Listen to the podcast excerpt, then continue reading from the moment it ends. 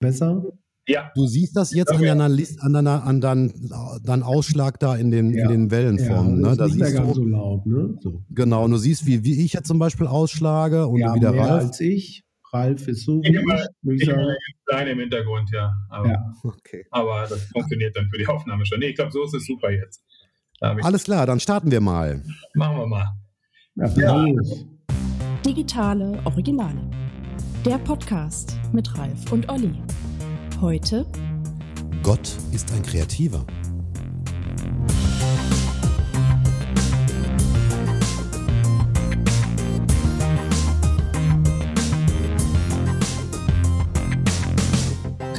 Herzlich willkommen zur Ausgabe 19, glaube ich, wenn ich richtig gezählt habe, unseres Podcasts ähm, Digitale Originale. Heute mit dem Top-Gast Frank Dopeide.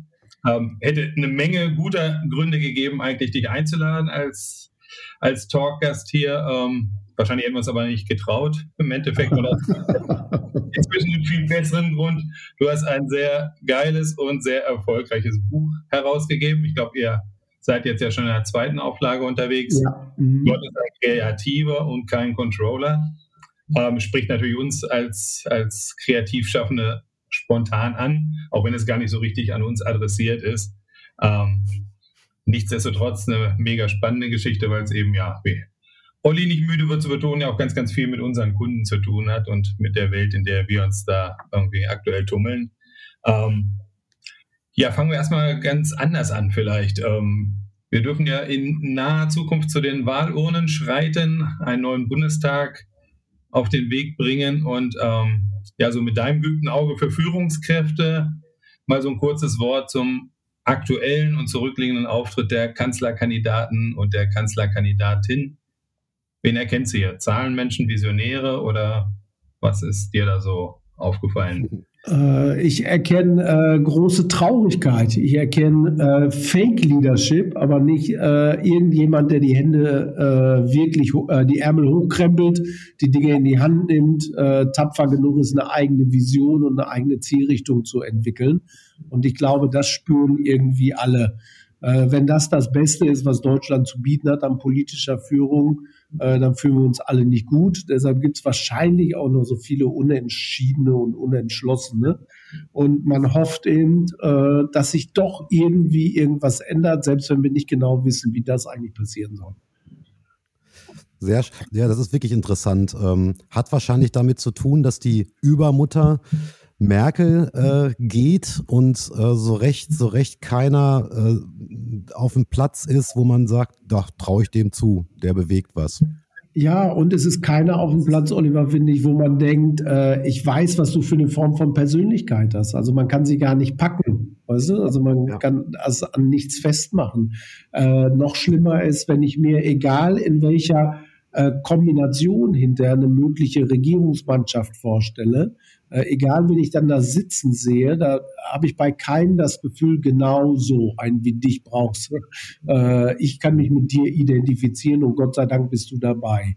Und das Ja. macht einem natürlich schon ein bisschen Sorge. Ähm, dabei haben wir ja gerade, äh, sagen wir mal, eine Herausforderung in der nächsten Zukunft vor der Nase. Das ist das ganze Thema Nachhaltigkeit. Ne? Wir müssen das CO2 runterkriegen und ähm, ja, und das möglichst schnell. Und ähm, ja, was, was sagst du? Also wird das so funktionieren mit den Kandidaten? Äh, alles, was wir so lesen und hören ne, und äh, verstehen, spricht dagegen, ehrlich gesagt. Und Nachhaltigkeit ist auch nur eine der großen Herausforderungen. Äh, egal in welche Richtung wir gucken, Oliver Ralf, ich sehe überall eine große Herausforderung. Manchmal weiß man nicht genau, wo man anfangen soll, aber man müsste mal anfangen. Ja, da bin ich übrigens bei einer, bei einer, ich sag mal, bei einer These, die ich jetzt einfach mal so in den Raum stellen will. Also wenn man sich den Kapitalismus anguckt oder das Unternehmertum anguckt, ähm, Unternehmen werden ja scheinbar nur nach finanziellen Wert gemessen, also nach Geld gemessen, um das ganz klar zu sagen. Kommt ja auch ganz stark und krass in deinem Buch vor. Ähm, ich habe eine Theorie. Ich glaube, dass es auf Freiwilligkeit oder in, in einer Freiwilligkeit nicht funktionieren kann. Also, dass man auf freiwillige Bas Basis, ähm, sagen wir mal, einen Wert gegen das gegen den Wert Geld stellen kann. Wie ist deine Meinung dazu? Also, ich, es gibt hunderte von Experimenten und Theorien, von denen es noch nie eine geschafft hat. Insofern gilt da immer das Prinzip Hoffnung. Äh, was ja. ist mit Geld passiert? Das ist die neue Religion geworden. Und wenn wir Richtig. uns angucken, äh, was heißt das? Wir sind tief und fest in dem Glauben, mit Geld können wir heute äh, jedes Problem der Welt heilen.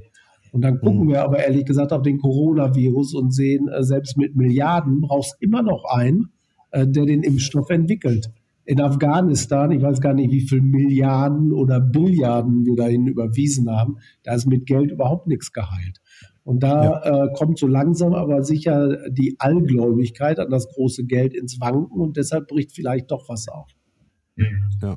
Ähm, ja, neben dem Geld ist oder beziehungsweise auch der Politik ist natürlich die Frage, wer, wer am Ende tatsächlich die Hebel der Macht ähm, trägt. Wenn man so auf den Lobbyismus guckt und die ganzen zuständigen Leute, ähm, dann ist man natürlich schnell geneigt, ähm, dir zu folgen mit dem Buch und zu sagen, so eigentlich die, die Zentrale der Macht liegt heute vielleicht viel stärker in den Unternehmen aber die Unternehmer passen noch nicht so richtig zu den aktuellen Herausforderungen. Ähm, was ist denn für dich so Triebfehler gewesen eigentlich, ähm, dich genau in, mit dem Bereich auseinanderzusetzen? Ist das schon Verzweiflung gewesen oder ist das noch ein Optimismus an die, die Möglichkeit, hier was zu verändern?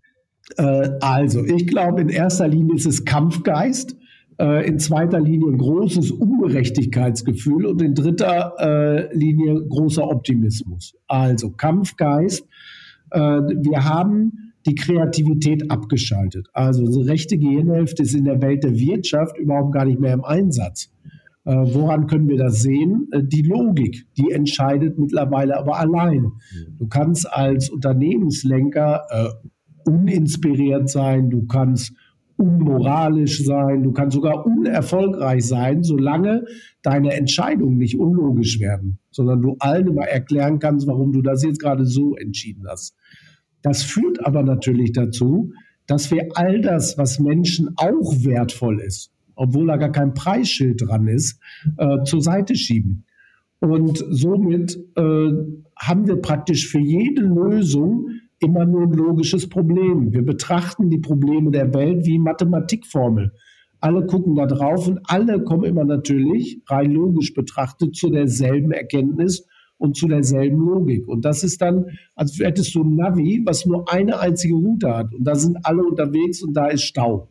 Und deshalb glaube ich, mit äh, dem logischen Denken, mit dem reinen Effizienzdenken. Wir schneiden alles raus, äh, wir outsourcen alles, wir optimieren uns im Detail, kommen wir allmählich in eine Sackgasse. Die Kreativen unterscheiden sich massiv davon, weil die überhaupt neue Gedanken haben, die sie in die Welt bringen können. Die können was Neues von Wert schaffen. Und das ist, glaube ich, jetzt mal gefordert. Wir sind mit unserem alten System, egal ob wir Autos gebaut haben wie früher, Zeitung drucken wie seit 100 Jahren, dieselbe Kopfschmerztablette schlucken wie seit 100 Jahren, Strom erzeugen wie seit 300 Jahren, äh, allmählich an, in eine Sackgasse geraten. Und jetzt brauchen wir den gedanklichen Sprung, was in der Natur Mutation heißt.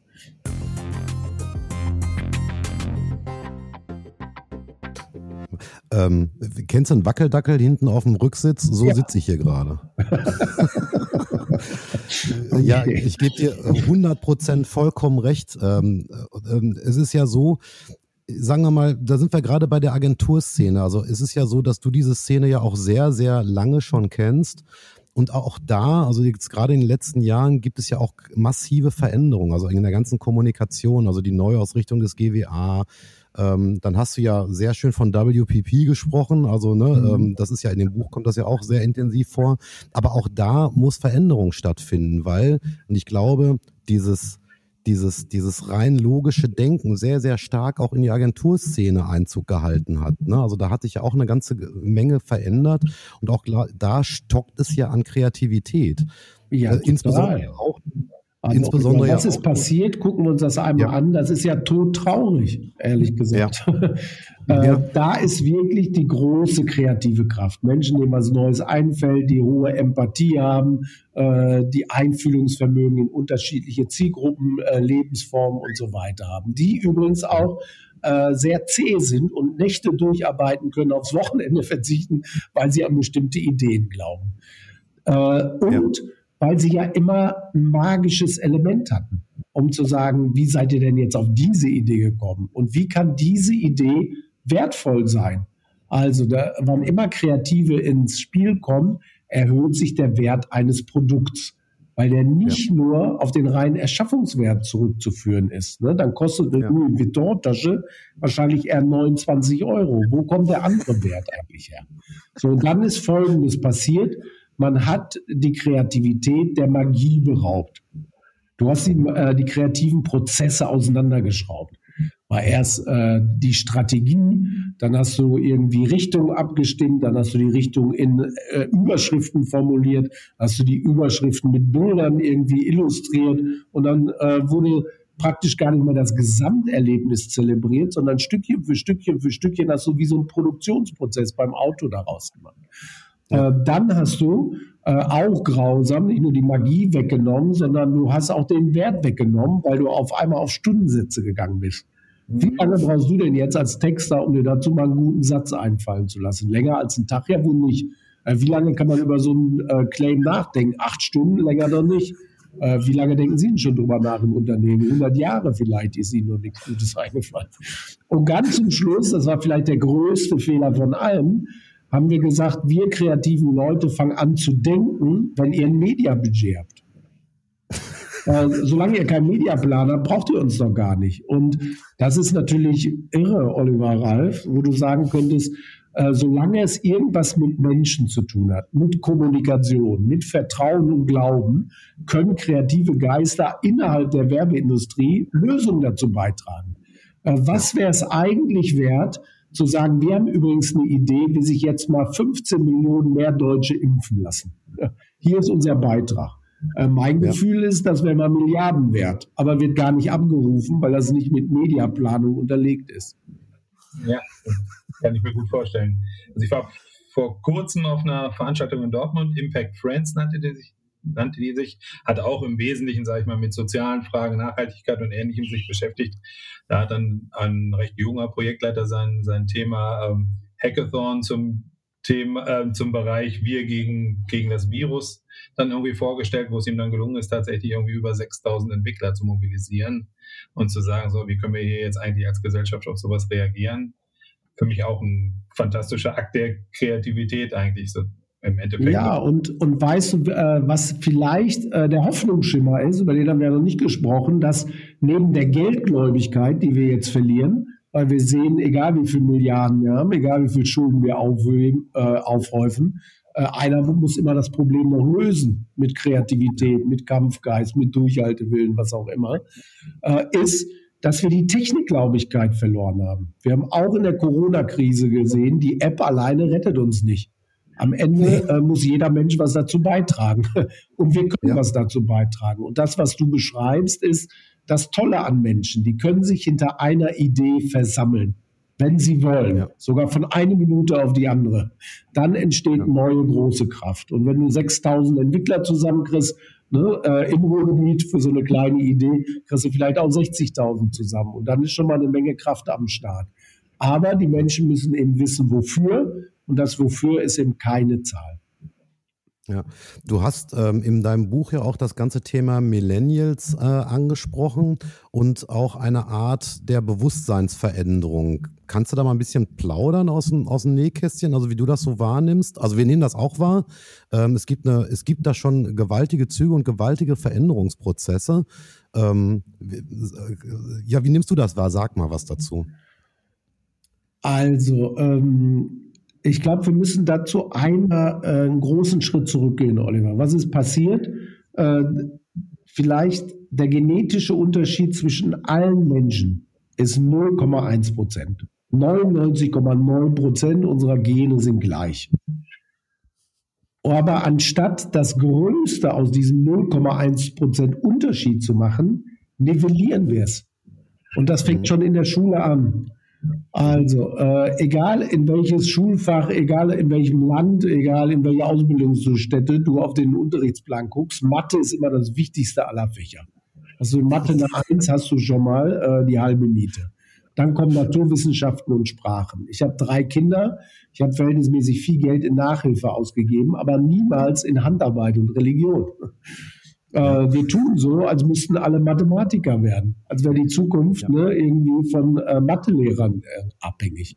Die sind vielleicht ja. nicht unwichtig, aber die sind nicht alleine entscheidend. Und da merken natürlich junge Leute, hoppala, äh, das macht überhaupt nichts mit mir, das berührt mich nicht. Ich komme äh, am Ende meiner äh, zwölf oder dreizehn Schuljahre zum Abi und habe überhaupt kein Gespür dafür, äh, was mich bewegt, was mir wichtig ist, wofür ich Talent habe. Deshalb fangen dann alle an, BWL zu studieren. Der größte äh, Studiengang in Deutschland bei Jungs und Mädels.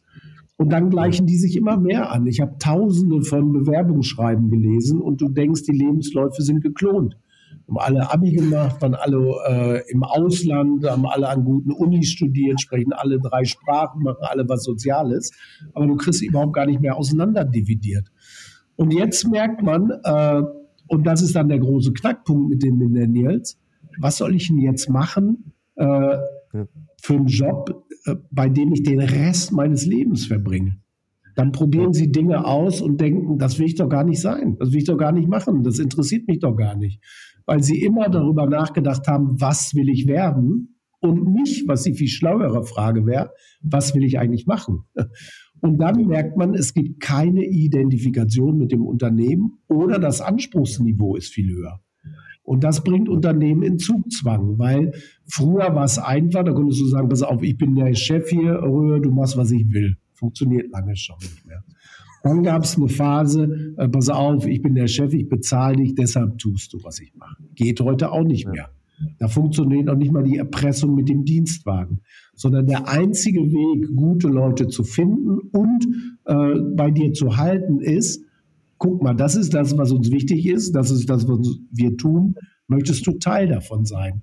Die sogenannte I-Identifikationsökonomie.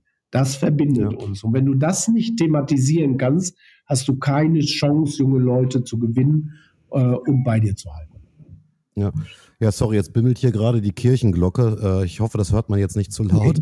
Ähm, ja, also genau das haben wir eigentlich auch wahrgenommen. Ich, ich, ich nehme jetzt gerade, also bei den, bei den Millennials oder auch noch jüngeren, bei der Gen Z, nehme ich eigentlich wahr, dass ähm, es gibt zwei Arten. Die einen, die irgendwie bis zu ihrem 30. Lebensjahr überhaupt nicht wissen, was sie wollen. Das ist genau das, was du gerade beschrieben hast. Es gibt aber zum Glück auch noch die anderen, die sehr, sehr frühzeitig einen ganz klaren Weg für sich haben und den auch beschreiten. Also so zwei völlige Extreme.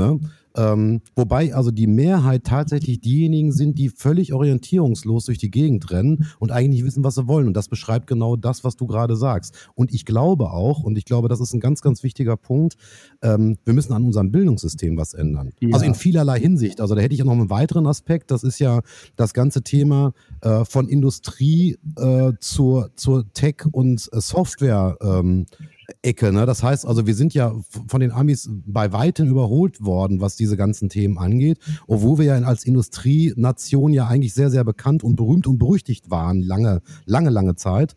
Ähm, aber auch das fängt ja meiner Ansicht nach schon in der Bildung an. Ne? Und ich glaube, da fehlt es da fehlt's an Lobby um das mal klar so zu sagen?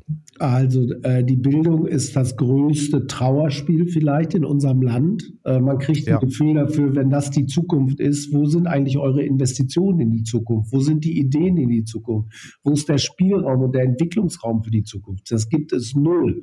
Das Ausbildungssystem, das wir haben und unter dem alle leiden, ich, meine Kinder und wahrscheinlich noch die äh, Kinder meiner Kinder, äh, ist eins aus dem letzten Jahrhundert. Das ist Industrielogik. Weißt du? Also wir brauchen hier ein paar, äh, die anpacken am Fließband und wir brauchen ein paar, äh, die das managen, strukturieren und führen können. Das sind die interessanten. Und die Art und Weise, wie wir die ausbilden, ist auch Industrielogik. äh, nämlich genau das Vorstellungsbild, das musst du erfüllen, was in meinem Kopf ist, muss in deinem Kopf sein. Und dann bist du äh, wie so ein Schräubchen, was wir einbauen können in das Räderwerk.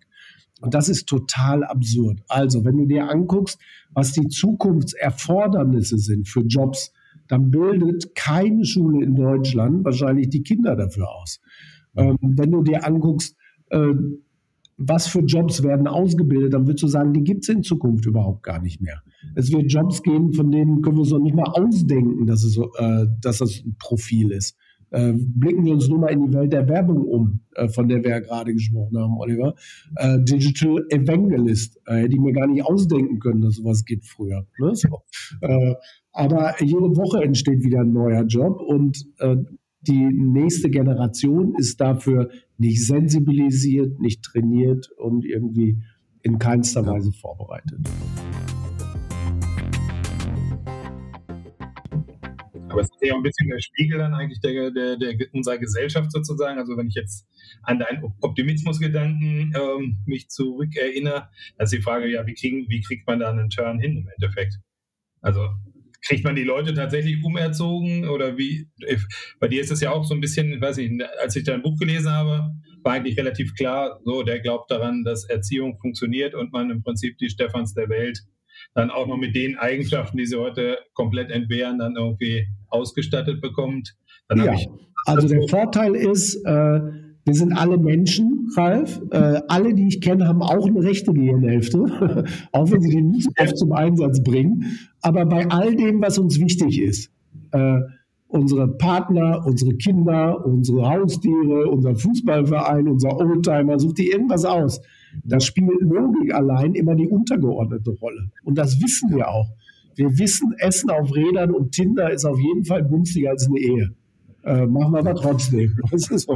äh, wir wissen, äh, 50 Jahre lang Fan von Schalke 04 zu sein, ist kein Spaß. Geht auf deine Kosten, im wahrsten Sinne des Wortes. Ja. Macht man aber trotzdem. Warum? Weil es eine Bedeutsamkeit äh, für den Einzelnen hat. Und insofern ist man empfänglich dafür und ich glaube, dass sich das korrigieren lässt. Mhm. Ja. Corona hast du da als Game Changer, glaube ich, auch ein Stück weit jetzt ausgemacht, oder? Ja, weil äh, man ja rausgerissen wurde aus dem Alltag. Ne? Das hat viele Dinge nochmal gerade gerückt. Äh, und wie äh, kommt man eigentlich darauf, zu sagen, das ist das, was ich machen möchte? Äh, es gibt drei unterschiedliche Wege. Der erste Weg ist, das interessiert mich einfach. Und ich probiere das aus. Ich habe offensichtlich Talent dafür, mache es immer mehr und hinterher bin ich ein Pianist geworden oder ein Maler oder ein Bäcker oder ein Fußballspieler, egal was. Der zweite Weg ist der dramatische. Ich lebe mein Leben vor mich hin und dann passiert irgendwas Schreckliches. Und das justiert mein gesamtes Wertesystem neu und ich merke, das ist wirklich wichtig. Und ab jetzt kümmere ich mich um dieses Thema. Und der dritte Weg, und das ist eigentlich der meiste, größte, meist genutzte, das ist, ach, guck mal, was die machen, das finde ich aber auch interessant. Das ist auch eine ganz gute Truppe. Da möchte ich wo mitmachen. Und man schließt sich bestehenden ne, äh, Communities, Unternehmen, äh, Verbindungen, wie auch immer an. Und äh, da muss man einfach nur Identifikationsmöglichkeiten bieten als Unternehmen oder als Partei oder als Community. Damit kann man schon Leute gewinnen und seine Kraft verdoppeln. Ja. Ähm, ich würde jetzt nochmal, also ich will jetzt nicht das, das Nachhaltigkeitsthema stressen, aber ähm, hier ist es besonders deutlich zu sehen, ne, dass wir also auf der einen Seite geldgetrieben auf, den, auf der Welt unterwegs sind, auf der anderen Seite aber irgendwie handeln müssen. Und es gibt äh, im Nachhaltigkeitsbereich diese B Corp-Bewegung. Äh, ich weiß nicht, ob du die kennst, ob die mhm. dir was sagt. Mhm. Und ähm, also ich hatte ja vorhin schon mal die, die, die These gestellt, mit Freiwilligkeit wird es enger. Also man müsste eigentlich im Grunde genommen, also ich hatte das jetzt bei dem Thema Nachhaltigkeit äh, mal so überlegt, man müsste eigentlich, sagen wir mal, den, den, dem Wert Geld einen anderen Wert gegenüberstellen. Also ein Unternehmenswert darf nicht nur aus dem Wert Geld bestehen, sondern er muss halt viele Aspekte haben. Nachhaltigkeit oder diverse andere Themen. Ja. Ähm, ich, ja. ich, bin mir aber nach wie vor nicht sicher, ob das auf freiwilliger Basis funktioniert. Also nicht, dass ich jetzt äh, irgendwie so, ein, also da soll jetzt keinen komischen, ähm, äh, so einen komischen Nebeneffekt haben, aber ähm, hätt, würdest du eine Möglichkeit sehen oder wie könntest du dir eine Möglichkeit vorstellen, wie man sowas zum Beispiel in eine Aktie verwandelt oder in einen ja. Wert? Wie kann man, wie könnte man die Welt dazu bewegen, andere Werte ähm, ähm, dem Geld gegenüberzustellen? Was wäre da dein Lösungsansatz? Das ist natürlich eine große Frage. Also, ähm, nee, äh, Oliver, ist es gar nicht, weil das ist äh, in Bewegung, ehrlich gesagt, das mhm. Thema. Wo kommt das her? Das Thema kommt her, dass man erkannt hat, die entscheidende Variable für jeden unternehmerischen Erfolg ist der Mensch. Und mhm. zwar in dreifacher Ausführung. Nummer eins als Mitarbeiter, Nummer zwei als Kunde und Nummer drei als Gesellschaft. So, jetzt habe ich mich mhm. äh, wunderbar profitorientiert verhalten und habe aber die Nebenwirkungen nicht bedacht. Nebenwirkung Nummer eins, 87 Prozent der Mitarbeiter in Deutschland fühlen sich im Unternehmen nicht mehr zugehörig. Mhm. Hoppala, äh, wie will ich überhaupt jemanden führen, wenn er sagt, mit dir habe ich doch gar nichts zu tun? Äh, Nummer zwei, die Loyalität der Kunden war noch nie so niedrig wie jetzt. Warum? Weil wir ja selber illoyal gemacht haben durch die ganzen Rabattschlachten. Treue wird ja, ja gar nicht mehr prämiert. Und Nummer drei, und das ist wahrscheinlich der entscheidende Faktor, die gesellschaftliche Akzeptanz von großen Unternehmen und von extrem profitablen Unternehmen war noch nie so niedrig wie heute. Ja. Und das ist der entscheidende Faktor. Den nennt man License to Operate. Die Gesellschaft kann ziemlich schnell den Stecker ziehen, wenn sie will, um zu sagen, äh, dass du so profitabel bist, zahlt sich für uns aber übrigens nicht aus, liebe Facebooks. Ähm, und dann geht die Klage diesmal vielleicht noch gut aus bei Facebook und äh, Amerika, aber die nächste nicht mehr. Wenn die Deutsche Bank in Schieflage kommt und der Staat der Deutschen Bank helfen müsste, aber 80 Millionen sagen, ich brauche die nicht, äh, ich gehe auch zur Staat, mhm. äh, Stadtsparkasse, dann merkst du, du hast ein Problem. Und das ja. Problem wird an wirklich wirksamer Stelle sichtbar, nämlich bei den großen Investoren. Die merken, mhm. das große Risiko ist nicht China, ist auch nicht die Digitalisierung. Das große Risiko ist, dass die Gesellschaft den Stecker zieht. Und das lässt sich nicht managen. Also sind die beiden Themen Nachhaltigkeit und Mehrwert für die Gesellschaft insgesamt äh, an mhm. Prio 1 gerichtet, gerückt. Mhm. Äh, was mhm. heißt das? Das heißt, große Unternehmen, die nicht nachhaltig wirtschaften, kriegen entweder gar kein Geld mehr oder Kredite nur zum viel höheren Kreditzins. Äh, die kriegen keine jungen Leute mehr als Mitarbeiter. Äh, die Loyalität der Kunden, äh, wenn du nicht nachhaltig wirtschaftest, nimmt auch ab. wer will bei dir noch arbeiten, wenn man nicht erklären kann, welchen Mehrwert du eigentlich für die Gesellschaft bringst? Heißt Neudeutsch Purpose. Und da kommt mhm. wirklich großer Druck von der Seite der äh, Investierenden und von der Seite der Gesellschaft. Und der wird dazu führen, dass die Unternehmen sich bewegen. Und das ist schon in Gange. Es gibt sogar einen neuen Begriff dazu, der heißt Warrior Accountants. Die kriegerischen Buchhalter. Wenn die mal auf einer Mission sind, dann haben die wirklich die großen Hebel in der Hand, um was zu verändern. Und das scheint gerade zu beginnen. Äh, total, total interessant. Also ich, ich bin begeistert. Ähm, ähm, davon zu hören. Also da, da bist du ja schon sehr, sehr weit und sehr, sehr tief in dem Thema. Ähm, ich habe ich hab ein, ein schönes Beispiel. Also wir arbeiten ja sehr, äh, sehr viel auch für die Energiewirtschaft. Und ähm, vor einigen Jahren, ich weiß nicht, wie weit du in, diesem, in dieser Branche mhm. unterwegs bist ja, oder die, wie gut du diese Branche mhm. kennst. Ich kann, ich kannst du dich an den an die Inuji erinnern? Ja, also die Inuji, ja, die ähm, mhm. und da war tatsächlich dieses Thema so und das hatten die eigentlich ganz gut hingekriegt. Also da war es so, das war ja eine Haltungsmarke. Also tatsächlich ist diese Marke entstanden von innen nach außen, was ich also erstmal schon total toll fand. Das heißt, sie haben also erstmal die Mitarbeiter abgeholt bis in die kleinste Ecke. Also die wurden, die waren wirklich alle allesamt, also ich rede jetzt wieder von der Ebene, in der wir unterwegs sind, die waren total begeistert, haben diese Marke mit Feuer und Flamme ähm, ähm, mitgenommen. Sie fühlten sich auch mitgenommen und so weiter. So, und dann passiert aber sowas, dass ein Unternehmen verkauft wird und dann ist alles dahin. Ähm, ist eigentlich schade, weil ich, also, weil ich diesen Ansatz eigentlich sehr, sehr cool fand. Ähm, sowas passiert natürlich immer wieder, diese Kauferei und Wiederübernahme und so weiter. Und das wirst du ja wahrscheinlich in vielen Unternehmen haben, wo du gute Ansätze siehst. Sie werden aber natürlich wieder durch Geld oder durch Macht ähm, dann zerstört. Darf eigentlich nicht mehr passieren heutzutage, ne? Nee, und der Mehrwert, den Unternehmen bringen bei Unternehmensreputation zum Beispiel, ne? Oder Unternehmensimage, äh, bei gesellschaftlichem Wohlwollen, der wird in Zukunft mit eingerechnet. Bin auch nicht so sicher, ob das eine gute Idee war, dass der Name Energy verschwindet vom Markt. Weil man hat das Gefühl, das war wirklich ein frischer Ansatz. Äh, die gucken ein bisschen anders auf die Zukunft.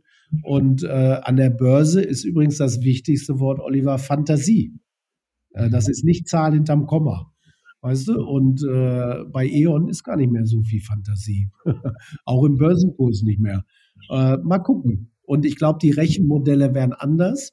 Große Unternehmen machen sich in eine Initiative auf, die nennt sich Value Balanced äh, Initiative, glaube ich, um zu sagen, natürlich wollen wir Umsatz, Wachstum und Profit ausweisen, aber auch den Mehrwert für die Gesellschaft. Wie viele Arbeitsplätze haben wir geschaffen? Wie viel CO2 haben wir eingespart? Äh, ne, so wie viele Initiativen für irgendeins der 17 UN-Ziele für nachhaltige Menschheitsentwicklung haben wir eigentlich ergriffen, damit ihr seht, äh, die Rechnung ist größer als eine Zahl, die am Ende da auf dem Konto steht. Ja. ja, so gerade so die Millennials oder hier so 30, 30-Jährigen und so weiter, da sieht man ja sehr, sehr deutlich, also denen ist Purpose, also Haltung, ganz, ganz wichtiges Thema. Ähm, und da, da gebe ich dir vollkommen recht. Also die Gesellschaft wird sich ganz, ganz drastisch und dramatisch dahingehend ändern. Jetzt haben wir es natürlich auf der anderen Seite so, also insbesondere in Deutschland. Deutschland ist ja ein Land, was älter und älter wird. Ne? Das heißt, die junge Generation, also, es, also ich habe mitgenommen, es ist ein aussterbendes Land. Ähm, also es, es braucht scheinbar doch noch ein bisschen Zeit, bis wir soweit sind. Oder meinst du, das geht schneller? Nee, als also ich glaube, äh, mal gucken, wie viele Corona-Babys so kommen. Ne? Vielleicht wird es auch anders, als alle irgendwie gedacht haben. das wäre auch, das ist stimmt, da hast du recht, da habe ich gar nicht drüber nachgedacht. Ja. Ich habe gelernt, äh, irgendwie im Gesichtsunterricht schon ein bisschen länger her, äh, dass äh, die wirkungsvollste Maßnahme zum, äh, zum, zum Rückgang der, äh, der wie viele Kinder man so zeugt in seinem Leben, die Erfindung des elektrischen Lichts war. ja, stimmt, das habe ich auch gelesen. Also auch stimmt, gelesen, ne? um zu sagen, guck ja, mal, ja, ja, das kenne ich. Äh, möglicherweise äh, Dynamiken äh, in so einer Menschheitsentwicklung, die haben wir gar nicht mit auf dem Zettel gehabt. Und genau, da müssen äh, die Generationen werden beweglicher, das Arbeiten wird beweglicher. Ich glaube, wir können das in unserem Kopf auch lösen, um zu sagen, äh, man muss immer vor Ort sein, dass da auch Wert entsteht. Äh, also lass mal gucken. Ich bin da hoffnungsvoller, dass jetzt was aufbricht und dass sich eben neue Felder ergeben, um zu sagen, ähm, hier entstehen neue Möglichkeiten, neue Energien, neue Hoffnungen und neue Werte für die nächste Generation und die übernächste. Wie siehst du denn so die Rolle der, der Unternehmen dann künftig oder beziehungsweise auch die Rolle der heutigen vielleicht noch Führungsfiguren oder ähnliches? Braucht man sowas in, in Zukunft noch oder brauchen wir eigentlich nur so Impulsgeber im Grunde, weil Unternehmen sich zunehmend selbst organisieren und mit dem, mit der entsprechenden Haltung, dem passenden Zweck auch von, ja, ja eigentlich viel stärker von den Mitarbeitern selbst getragen werden. Mhm. Wie ist da so dein, dein Blick in die Glaskugel? Also ich glaube, die Rolle der Unternehmen selbst wird wichtiger und sogar wichtiger, als sie jemals war. Warum? Weil es ganz wenig andere Institutionen gibt, äh, die heute überhaupt noch was bewirken können in der Gesellschaft katholische Kirche, evangelische Kirche, Politik, ne, sucht euch irgendwas aus, das ist schwierig. Ähm, es gibt wenig andere äh, Hebel, wo man sagt, da erreichst du so viele Menschen, die sich fünf Tage die Woche, acht Stunden äh, am Tag mit so einem Thema beschäftigen. Wenn die alle ein bisschen mehr in die eine Richtung laufen oder in die andere, ist der Hebel, was zu bewegen, gigantisch. Also deshalb glaube ich grundsätzlich an Unternehmen. Äh, Unternehmen müssen aber auch geführt werden. Warum? Weil sie die Kraft auch auf die Straße kriegen müssen. Ähm, das wird zunehmend komplizierter, weil die Themen komplizierter sind. Ist heute gar nicht mehr so leicht zu kapieren, was ist jetzt richtig, linksrum oder rechtsrum. Mhm. Viele Dinge, die sich technologisch entwickeln, äh, sind gar nicht mehr so leicht zu verstehen. In der gesamten Geschichte der Menschheit war es bis jetzt immer so, wir konnten uns tolle Dinge ausdenken, Jules Verne, Reise zum Mond, und haben noch ein paar Jahrhunderte gebraucht, bis wir wirklich in der Lage waren, die umzusetzen. Heute ist aber so, äh, es gibt Dinge, die sind am Start, Quantencomputing, äh, Bitcoins, äh, die sind schon in Arbeit. Ich kann aber gar nicht kapieren, wie die funktioniert. Insofern äh, braucht man jemanden, der es erklärt, der das Vorstellungsvermögen anreichert. Und das ist der wichtigste Punkt. Deshalb glaube ich, gibt es Führungspersönlichkeiten in Zukunft sogar noch mehr in, äh, in der Wirkkraft, die sie entfalten, wenn Menschen das Thema zu kompliziert wird, äh, Wahlprogramme zum Beispiel, dann greift immer der Reflex der Vereinfachung. Ich gucke ja. mir einfach die Person an der Spitze an weil ich kann noch besser in Gesichtern lesen als äh, in der WAZ. ähm, und da habe ich sofort ein Gefühl dafür. Lügt er oder sie? Ne? Ist sie entspannt oder aufgeregt? Kann ich ihr glauben? Äh, das Stirnrunzeln, das kann ich interpretieren. Auch das Nichtgesagte kann ich interpretieren. Und insofern wird die Person an der Spitze immer mehr auch zu einem zu einer kommunikativen Fläche und zu einem Ankerpunkt für Vertrauen. Und das bedeutet, Vertrauen beginnt mit Vertrautheit. Man muss die kennen, man muss sich persönlich begegnen, man muss ein paar Geschichten mit denen verbinden. Wenn man das aber nicht hat, dann wird es ein bisschen haltlos. Und insofern äh, braucht es, glaube ich, diese Personen schon noch. Und die Wirtschaft wird eine große, wahrscheinlich sogar die entscheidende Rolle dabei spielen. Das ist sehr, sehr interessant. Ähm, ich hätte noch mal eine Frage und zwar die ich persönlich einfach sehr, sehr interessant finde und auch mich spannend finde, wie andere Leute das sehen. Wie stellst du Leute an? Also was sind deine Einstellungskriterien? Ja, äh, sind immer drei, Oliver oder Ralf. Äh, Nummer eins, die müssen in dem, was sie machen, wirklich super sein. Also gut reicht nicht, wir wollen schon exzellent haben, äh, weil wir ja jetzt hier auch auf Premium positioniert sind. Und äh, da musst du eben ein Rockstar sein, egal ob du ein Designer bist, ein Storyteller, ne, ein Stratege, ein Psychologe. Das Zweite, äh, das ist aber genauso wichtig, ist, du musst charakterlich in Ordnung sein. Es gibt vier Werte, die uns wichtig sind. Wenn du die berührst, äh, wäre das auch hilfreich. äh, und Nummer drei, du musst zu dem, was wir hier anbieten, committed sein. Um zu sagen, das ist mir auch wichtig, da möchte ich gerne mitmachen. Und wenn diese drei Kriterien erfüllt sind, dann passieren immer noch Fehler, aber das ist dann niemals dramatisch. Guckst du auf Zeugnis und Lebenslauf? Nee. Sehr geil. Ja, ich auch nicht. Und ähm, ehrlich gesagt, äh, die, die schlimmsten Fehler, die man im Laufe eines Berufslebens, und meins ist ja jetzt schon ein paar Jahre, macht, sind immer Personalentscheidungen. Und ja. niemals hat mich ein Lebenslauf oder ein Zeugnis davon abgehalten. Ja, weißt du, ja. Sondern äh, du merkst es ehrlich gesagt entweder in langen Gesprächen, sogar abseits der Arbeit und des täglichen Tuns, oder ja. in den ersten vier Wochen des Arbeitens. Und äh, ich glaube, die schlimmsten Fehler, die man macht, ist fehlende Konsequenz, weil du sofort merkst, das funktioniert oder funktioniert nicht. Ja, Aber eigentlich dann geht das recht nicht konsequent genug bist, um zu sagen, was sind denn jetzt meine Lektionen daraus, sondern man äh, sortiert sich das selbst im Kopf zurecht, man möchte auch nicht ungerecht sein und so weiter und schafft damit jeden Tag eigentlich nur noch mehr Probleme. Ja. Ja, gebe ich dir recht. Also äh, die Erfahrung habe ich auch gemacht und das muss man auch lernen, weil Konsequenz heißt ja auch immer, hm, du musst dann auch vielleicht mal negative Dinge äußern und so weiter. Das fällt den Menschen ja sowieso immer schwer. Gerade wenn man etwas empathischer unterwegs ist, ähm, dann ist das ja nicht so ganz einfach. Das ist ja auch, das ist ja, sagen wir mal, die, die Kehrseite der rechten Gehirnhälfte. Ne? Man muss auch manchmal un, un, unangenehme Entscheidungen treffen, die der Bauch einem äh, sagt. Ähm, ja, aber da bin ich total einig mit dir. Also genau so sehe ich das also auch. Also eine meiner so schmerzhaften Lektionen war, Oliver, äh, äh, Empathie für uns ein wichtiger Wert, das du gerade besprochen, für mich auch. Äh, du gehst in schwierige Personalgespräche rein. Du kannst natürlich sofort mitempfinden. Gerade geheiratet, ne, gerade ein kleines Kind gekriegt und so weiter. So äh, die Entscheidung kannst du jetzt nicht fällen. Du kannst alles nachfühlen und verstehen. Und am Ende bist du immer mit einer anderen Entscheidung rausgekommen, als du reingegangen bist. Äh, der einzige Weg, mich selbst davor zu schützen, ist, dass ich mir vorher einmal aufschreibe, um zu sagen, äh, das musst du auf jeden Fall jetzt am Ende des Gesprächs platziert haben, das Thema.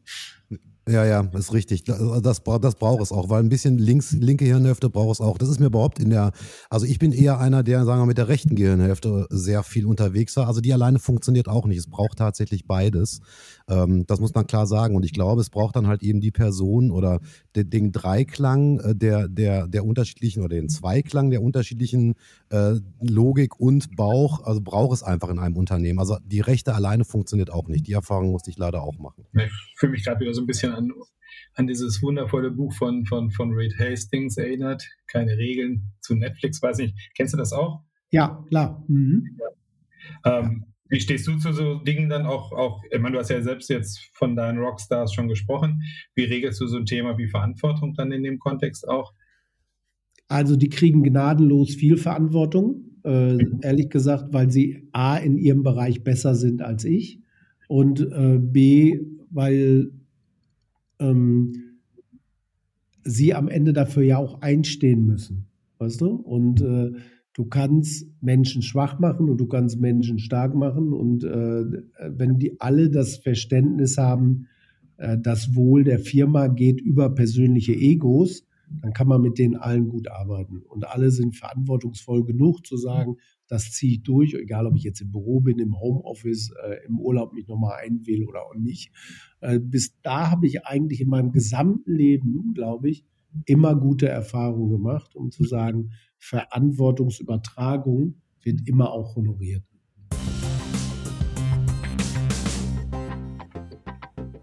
Ja, also ich, ich, äh, ich wackeldackel. Ich, mir tut langsam der Nacken weh. Ich, ähm, ich kann wirklich nur nicken. Also wirklich nicken, nicken, nicken. Ähm, ja, wir sind bei 40 Minuten. Also wir haben ja diese 30-Minuten-Regel. Das heißt also, wir wollen eigentlich so diese 30, 40, 45 Minuten nicht überschreiten, weil das eigentlich so das beste oder beste Podcast-Format von der Länge ist, weil Podcast wird ja oft gerne mal von, von dem Weg Arbeit nach Hause mhm. äh, gehört. Und ähm, ja, wir sind eigentlich schon am Ende des Podcasts. Ich möchte aber an alle Zuhörer nochmal sagen, schaut euch bitte die Website an, humanunited.de. Schaut euch die Arbeit Aber von Oliver, Frank die an. heißt humanunlimited.de. Unlimited, entschuldige bitte. Entschuldige bitte, ich habe die Brille nicht auf und ich, das, äh, dieser, ich habe das hier oben nur, sorry, ich, Human Unlimited, sorry, sorry, sorry Frank, also humanunlimited.de. Schaut euch das an, an alle Manager, an alle Vorstände, an alle Geschäftsführer. Nehmt euch die Zeit, guckt euch das an und lernt. Lernt, lernt, lernt. Ähm, wenn wir die Welt verändern wollen, ist der Weg, den Frank da beschreibt und auch in seinem Buch beschreibt, exakt der richtige. Also, und alle, die Oliver und Ralf zuhören, hört genau hin. Sie haben hundertprozentig recht. Frank, ich würde mich total freuen, wenn wir uns wirklich mal persönlich treffen. Also ich finde das so interessant. Ich finde auch deinen Werdegang so interessant und ähm, ja, also ja, dann kommt vorbei. Düsseldorf Medienhafen. Das einzige Büro mit Balkon und Blick aufs Wasser. Das machen wir auf jeden Fall und ich und glaube, da unten auch, nebenan, ich, ne? wollte ich gerade sagen, da unten gibt es reichlich zu speisen. Wir laden gerne ein. Lass uns bitte nochmal persönlich ja, noch austauschen, weil okay. äh, ich, äh, du bist ein toller Mensch und ich glaube, man kann unheimlich viel von dir lernen. also, dann machen wir das doch. Klingt wie ein guter Plan. Ja. Genau. Ja, also vielen Dank nochmal für den Podcast. Ich mache jetzt den, ich drücke jetzt den Stopp-Button. Äh, bleib aber bitte noch drin, dann können wir uns kurz nochmal danach einmal ein bisschen austauschen, ja? Ja. Alles klar, vielen Dank nochmal. Bis dann, Frank. Ciao. Ciao.